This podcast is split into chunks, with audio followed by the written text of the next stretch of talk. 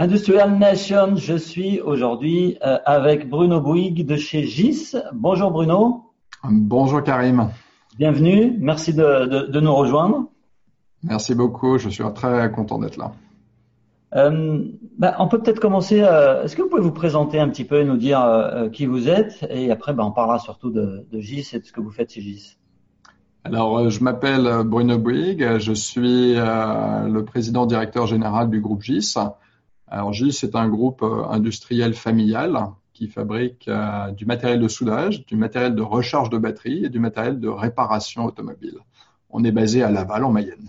Donc vous êtes en Mayenne, à Laval, et vous avez aujourd'hui euh, de, 750 personnes, c'est ça la, taille de l'entreprise? Tout à fait, on a 750 personnes qui sont réparties aujourd'hui dans cinq pays.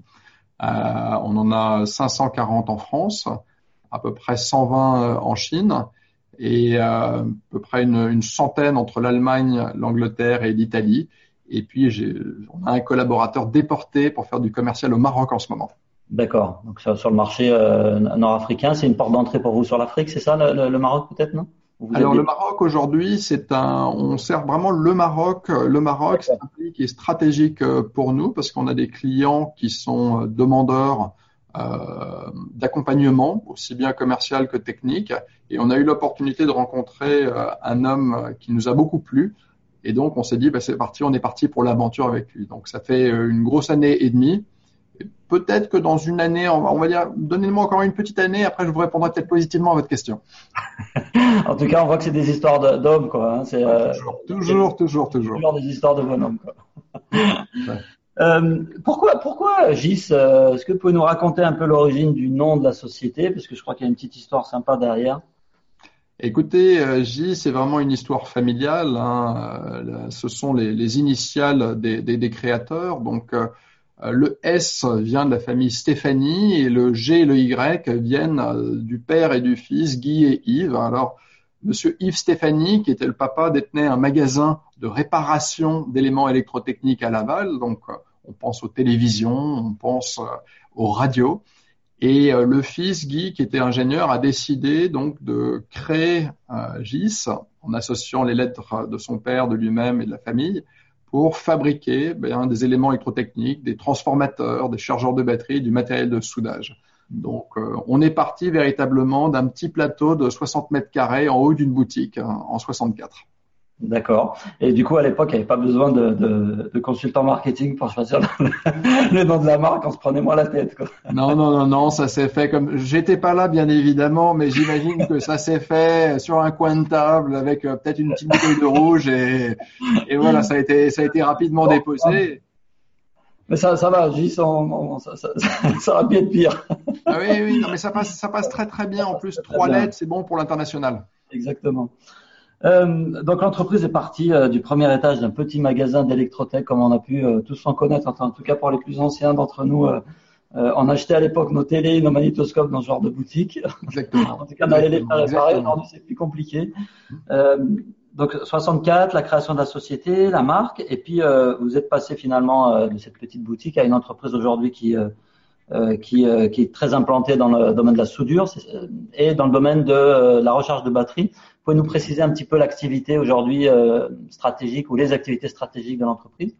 Oui, alors euh, aujourd'hui, euh, l'entreprise, eh bien, elle a véritablement deux métiers cœur, même s'il y en a un qui est séparé en deux. Donc le premier métier cœur, c'est de fournir du matériel de soudage et de coupage pour les artisans et l'industrie. Donc ça, ça représente à peu près la moitié de l'activité du groupe. Et la deuxième activité est liée au monde automobile. Et dans le monde automobile, eh bien, on fabrique des chargeurs de batterie, euh, aussi bien pour des batteries plomb, mais aussi pour des batteries euh, lithium, nickel cadmium aussi. Euh, et dans la partie automobile, on a une deuxième activité qui est le matériel de réparation de la carrosserie des véhicules. Donc en fait, tout ce qui sont les éléments métalliques, tout ce qui sont les éléments carbone, eh bien on fabrique des éléments pour les carrossiers et les mécaniciens pour réparer. Ok, je comprends. Donc aujourd'hui, vous êtes sur ce secteur-là, en tout cas, vous, vous, vous devez probablement être porté par par tout ce qu'on entend autour de la voiture électrique. C'est quelque chose, j'imagine, d'important dans votre, dans votre business alors euh, aujourd'hui, euh, on, est encore très lié à la voiture thermique, qui en termes de parc et de fabrication, en tout cas en Europe, représente la grande partie euh, des ventes. Mais vous avez raison de le dire, la voiture électrique ou même la voiture hybride hein, sont des sujets qui nous passionnent et sur lesquels on travaille. Donc dans la voiture hybride, par exemple, ben, on peut parler des nouvelles batteries 48 volts qui sont en train d'arriver, donc qui auront des impacts sur notre gamme de chargeurs de batterie. Et puis sur la voiture électrique, eh bien, il y a les chargeurs de propulsion euh, électrique, dans les domaines dans lesquels on n'est pas encore, mais sur lesquels on va arriver tout doucement. Ok. Donc petite boutique euh, électrotechnique. Euh, on passe de l'électrotechnique à l'électronique progressivement, de l'électronique euh, au logiciel. Vous, vous, m'expliquez quand on préparait l'entretien que ben, il a fallu mettre à un moment donné des logiciels euh, sur les appareils et les machines que vous fabriquez. Et puis là, vous en êtes où alors? C'est quoi la prochaine, euh, Donc c'est des révolutions à chaque fois, j'imagine? Oui, euh, ben, lorsqu'on a repris cette affaire, puisque comme vous l'avez compris au début de l'entretien, mon père et moi, on n'était pas la, première famille qui a créé. Nous, on a repris en 97. Et en 97-98, l'entreprise, le cœur de métier était la fabrication de transformateurs. Donc la transformation de puissance se faisait par des éléments électrotechniques. Et puis on a vu l'arrivée de l'électronique dans un premier temps, vous en avez très bien parlé, euh, qui a pris à peu près une dizaine d'années. Et puis sur cette électronique, euh, les clients habitués avec des smartphones ont commencé à demander à avoir bah, des écrans sur lesquels il a fallu programmer. Donc auparavant, on avait quelques potentiomètres, finalement quelques interrupteurs.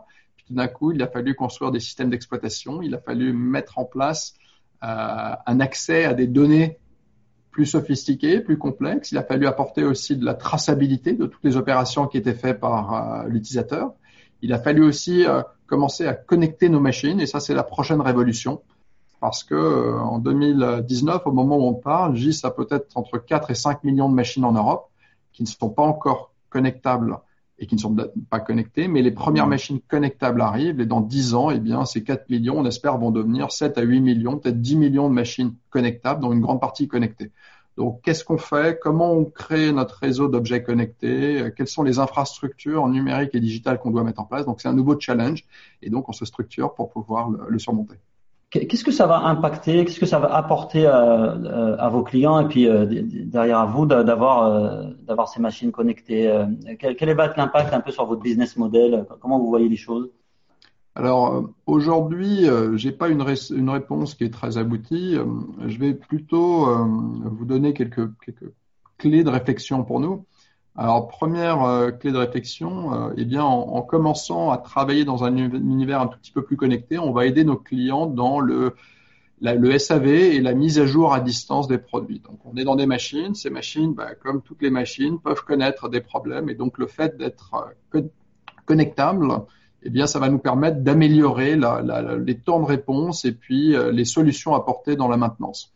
Le deuxième sujet, euh, c'est bien sûr que quand vous êtes dans le monde du logiciel, vous avez un smartphone. Ce smartphone se met à jour très régulièrement. Presque tous les jours, mon smartphone, il y a des applications qui se mettent à jour. Et bien dans le soudage, ben, on fait des découvertes encore tous les jours pour mieux souder, pour souder plus rapidement, pour pouvoir connecter des postes de soudage à des robots de plus en plus sophistiqués. Eh bien pour pouvoir donner la capacité à nos clients de mettre à jour leurs machines, il faut que ces machines puissent être connectées, pas forcément comme un smartphone, mais au moins qu'elle puisse se connecter sur Internet via un réseau peut-être physique dans un premier temps. Euh, mais il faut, il, faut, il faut être capable de mettre à jour les machines. Donc ça, c'est le deuxième sujet. Et euh, la, troisième sujet, eh bien, euh, c'est cette notion de traçabilité et de portabilité. Donc aujourd'hui, euh, bah, les, usines sont de plus en plus rapides, de plus en plus polyvalentes. Euh, un opérateur doit être capable de pouvoir configurer une machine très rapidement donc, il doit avoir en fait euh, une capacité de transférer sa connaissance d'une machine à une autre, ce qu'on appelle la portabilité de l'utilisateur. Il doit être capable d'envoyer dans le cloud aussi tout ce qu'il a fait pour pouvoir retraiter cette information et vérifier et, documenter. Quand vous faites une centrale nucléaire, par exemple, vous êtes bien content d'avoir une documentation électronique. Donc, vous voyez, il y a des nouveaux métiers, il y a des nouvelles, euh, des nouveaux environnements qui sont poussés par des nouveaux usages, et je pense que je ne suis pas sûr de vendre plus, mais si je n'apporte pas une solution à tous ces nouveaux usages, peut-être que mes clients m'achèteront moins. Ouais, je comprends tout à fait. Donc c'est aussi une question de, de, un peu de survie. Euh... tout à fait, tout à fait. Vous n'avez pas le choix. Quoi. Soit vous, vous, euh, vous suivez ces évolutions-là et vous êtes euh, devant, euh, soit vous risquez euh, purement et simplement de disparaître. Oui, c'est en fait ce qui est assez intéressant et on est très influencé par le monde du téléphone portable si vous regardez aujourd'hui un, téléphone, euh, il y a 15 ans en arrière, un téléphone, vous passiez 95% du temps d'utilisation à téléphoner. Aujourd'hui, on passe peut-être 3% ou 2% du temps à téléphoner et 98% à d'autres applications. Nos postes, euh, nos machines aujourd'hui ont des interfaces plus sophistiquées, permettent de faire de plus en plus de choses qui parfois sortent même des univers historiques parce que ben, la programmation ouvre des, nouveaux champs d'application. Et euh, c'est sûr que euh, euh, on doit ben, se battre pour être à la pointe de la technologie, pour être capable d'apporter des solutions aux clients qui nous disent ben voilà, on veut faire ci, on veut faire ça, ben, on va vous faire. D'accord. Bah, du coup, ça pose aussi une bonne une, question importante. Je ne sais pas si c'est une bonne question, mais une question importante, c'est euh, vous avez, du coup, ça génère des problématiques, j'imagine, de recrutement de nouvelles compétences que vous n'aviez pas auparavant, dont, vous n'aviez pas besoin jusque-là. Euh, dès qu'on parle de logiciels, ben, il vous faut certainement des développeurs, il vous faut des gens capables de réfléchir à tout ça. il faut aussi accompagner ben, vos collaborateurs. Vous avez beaucoup grossi, de 50 personnes à 750 aujourd'hui. comment, c'est quoi les challenges et comment vous essayez de les relever par rapport justement à euh, comment on accompagne ces équipes à, comprendre ces changements, à, se les approprier et à être aussi dans la même dynamique que vous? Alors, euh, euh, d'abord, il y, a, une culture d'entreprise. On en a parlé tout à l'heure. La, société a connu des mutations technologiques. Parce que quand on parle de l'électrotechnique à l'électronique, ça se fait pas en une étape. Il y a, on passe dans l'électronique simple, puis après dans l'électronique avancée. Donc, déjà, sur les, les, 20 dernières années, depuis qu'on a repris cette entreprise, euh, le fait d'avoir franchi des étapes technologiques, on a vu des confrères malheureusement euh, mourir parce qu'ils n'avaient pas franchi ces étapes. Donc ça a donné un peu dans la culture de l'entreprise ce sentiment d'urgence et ce sentiment de, toujours rester un petit peu en avance par rapport à nos confrères. Alors pour rester en avance, eh bien on fait des salons professionnels où on, compare, on voit un peu bah, les innovations. On va faire des salons technologiques on, essaie toujours de se benchmarker et puis euh, d'aller chercher toujours le petit plus client. Il y a beaucoup de veille, euh, il y a beaucoup de veille euh, aussi sur des sujets peut-être avant-gardés. Ça avec l'ensemble des collaborateurs au travers de lettres d'information mensuelles. Mais j'aimerais quand même revenir à votre question de base qui est comment est-ce qu'on informe tout le monde? Alors, Aujourd'hui, euh, dans mon métier, j'ai une, problématique métier, c'est-à-dire que quand vous faites, quand vous fabriquez un chargeur de batterie, vous avez la couche ben, métier, et puis après vous avez au-dessus une couche euh, numérique, digitale, qui permet de faire un certain nombre d'applications. Mais euh, la partie métier reste entière. Donc aujourd'hui, dans, dans, la croissance de GIS, on cherche des personnes qui sont dans lesquelles on va développer chez eux des compétences métiers et on cherche des personnes qui vont euh, aider à construire les plateformes qui vont nous permettre bah, d'avancer dans le monde numérique qu'on connaît tous au quotidien. Mais la partie métier reste entière, il hein, ne faut jamais l'oublier. Ce que je comprends, c'est que euh, vos collaborateurs, entre guillemets, historiques restent euh, centraux, restent essentiels. il ne s'agit pas de remplacer demain des, des, des, monteurs ou des concepteurs des machines par, par des développeurs venus Absolument pas. Lorsqu'on est, euh, il faut, euh, et c'est aujourd'hui, et alors c'est d'ailleurs euh, un sujet auquel on peut peut-être prendre une petite minute. plaisir.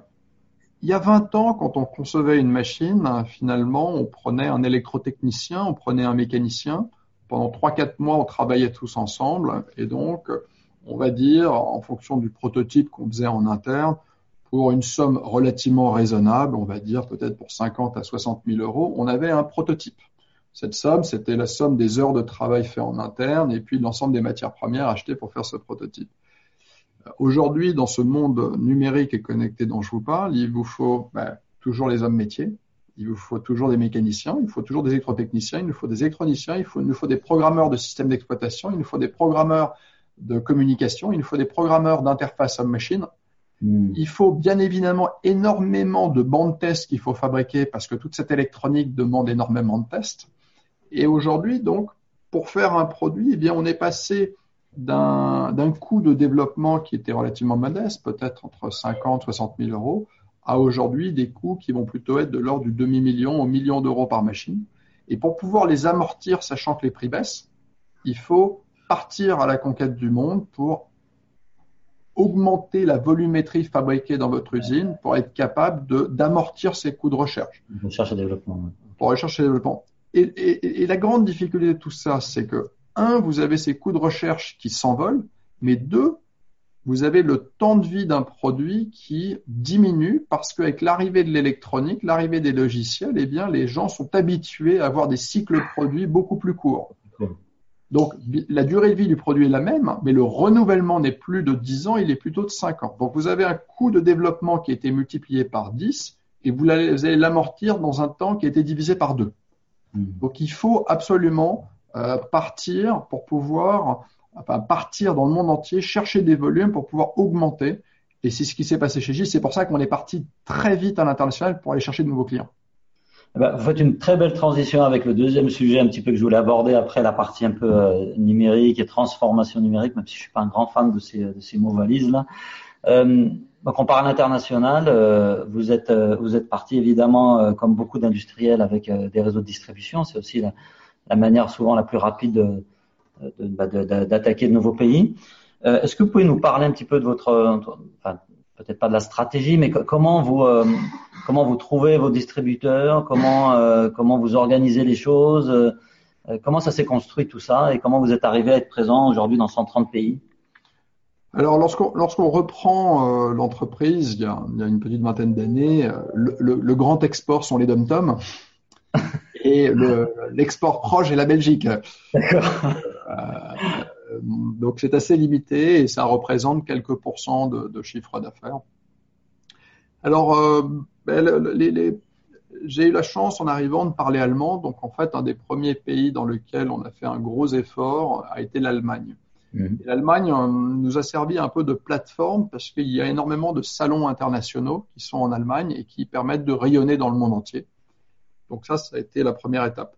Euh, la deuxième étape après euh, a été relativement simple.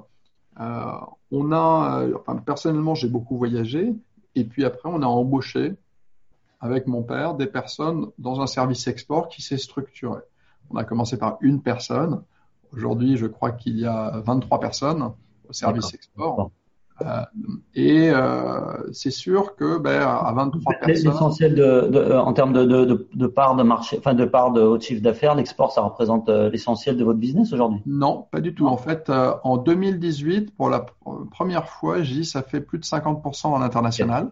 Donc c'est plus de la moitié quand même depuis 2018. La moitié. Et cette année, je pense qu'on va s'approcher, à mon avis, des oui 55-56% à l'international.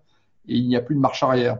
Donc, si vous me donnez une dizaine d'années, je pense que la France représentera peut-être un quart et l'international les trois quarts. D'accord. La population mondiale est plus grande que la population française, donc. Euh.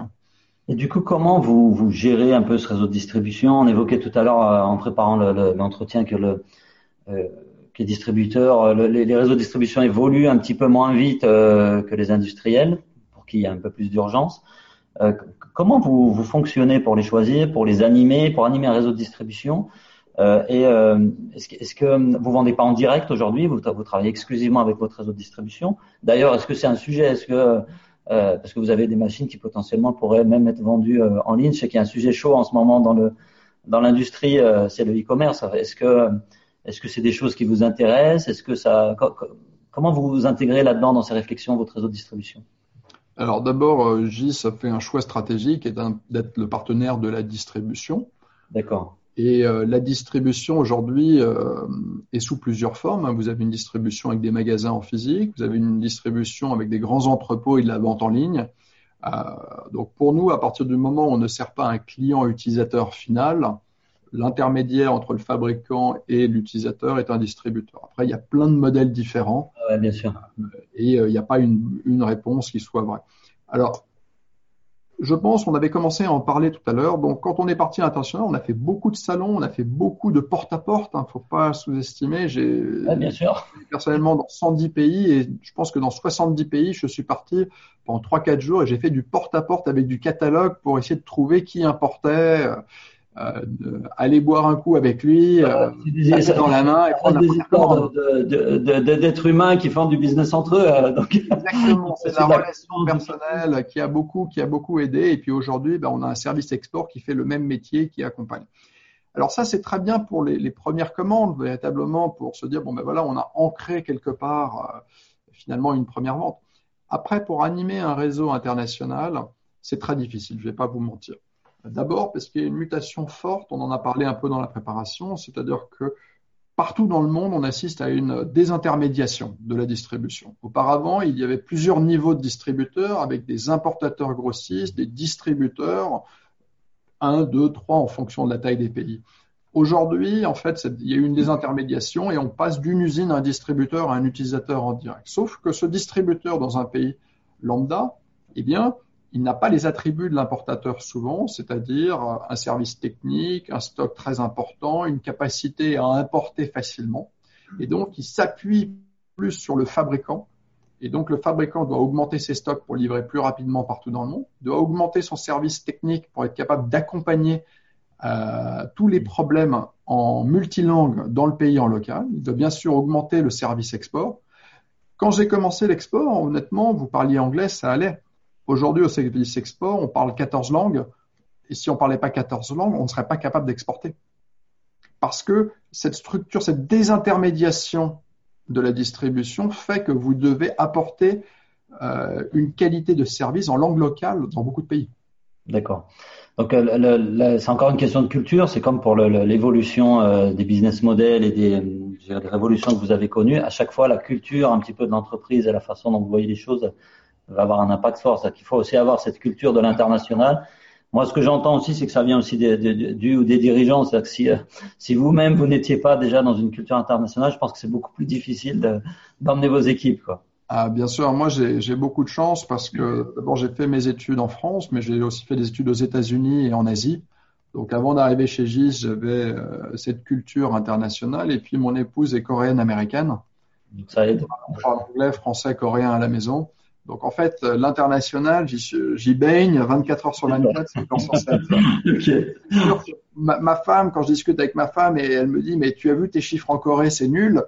Euh, pour elle, c'est inacceptable. Alors que pour un Français normal, ne pas vendre en Corée, on se dit bon, c'est pas, c'est pas la, c'est pas la fin du monde. Donc, ça change un peu votre référentiel. Et euh, une fois qu'on est parti à l'international avec des ventes à partir de la France, il y a certains pays qui deviennent stratégiques dans lesquels on doit s'installer. Alors nous, on s'est installé en Allemagne, on s'est installé en, Angleterre, on s'est installé en Italie, on s'est installé en Chine. Ce sont des pays stratégiques pour nous et il y en a d'autres qui vont arriver, euh, notamment les États-Unis, parce mmh. qu'à un moment ou un autre, euh, il faut s'installer sur place pour pouvoir apporter une qualité de service. En fait, quand un pays est très grand, en fait, il faut absolument être sur place.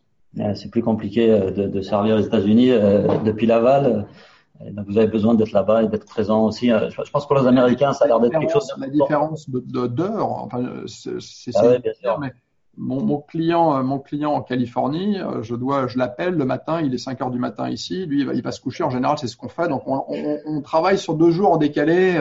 Ouais, c'est très compliqué. Chine, le, le, décalage horaire est tel qu'à un moment ou à un autre, il faut s'installer dans certaines géographies pour être capable simplement de répondre proprement au téléphone.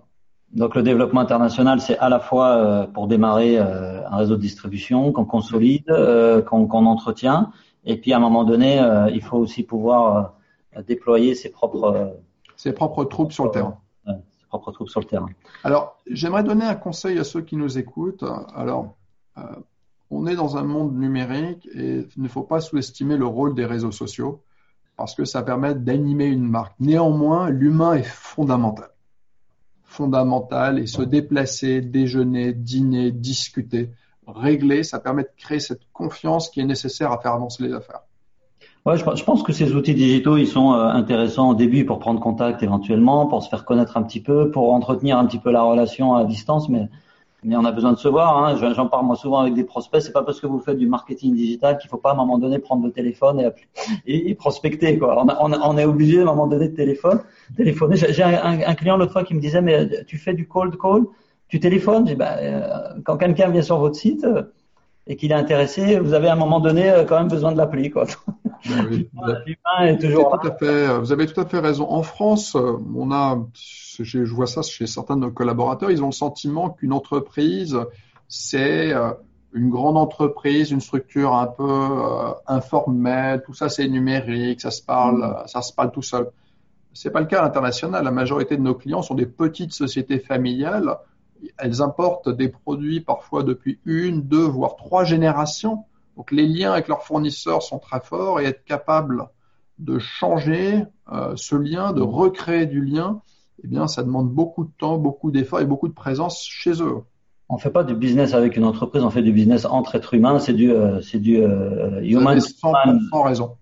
c'est, de l'humain à l'humain et moi, ça me, ça me parle beaucoup parce que j'ai beaucoup d'entreprises euh, quand on arrive, quand on commence à parler de CRM, ce genre de choses. Rien que l'organisation des CRM, c'est des comptes en fait. Donc on, parle de compte à compte et, on a déjà culturellement un problème, enfin un, challenge à les faire, à leur faire comprendre que ce qui est important, c'est le contact, c'est c'est la personne à qui tu vends qui est ton interlocuteur ou tes interlocuteurs. L'outil numérique est important parce que ça donne de la productivité. Euh, ça permet d'apporter, euh, en fait, lorsque la relation commerciale est très mûre entre deux organisations, le numérique est fabuleux puisqu'il accélère tout. Lorsqu'on est au démarrage de la relation, et qu'il y a toujours des moments de friction parce qu'on se connaît mal, on ne sait pas très bien comment travailler ensemble. Alors l'humain est fondamental hein, et ça faut pas l'oublier, surtout à l'international. Bah, écoutez Bruno, je crois que c'est une très très belle conclusion de notre échange. On pourrait euh, continuer à discuter des heures. J'aurais encore plein de choses à beaucoup, Karim. sur les distributeurs, mais je pense que ça pourrait faire l'objet d'une autre d'une autre émission. Euh, L'humain est, est, primordial et puis en tout cas merci beaucoup pour toutes ces, euh, ces conseils et, et toutes ces, ce partage d'expérience que vous avez euh, accepté de, de, partager avec nous aujourd'hui. Euh, à bientôt. À bientôt et ben, bonne chance pour la suite. Et puis comme les vacances commencent, j'espère aussi pour vous, ben, je vous souhaite à vous et à vos auditeurs de très bonnes vacances. Merci beaucoup Bruno. Au revoir.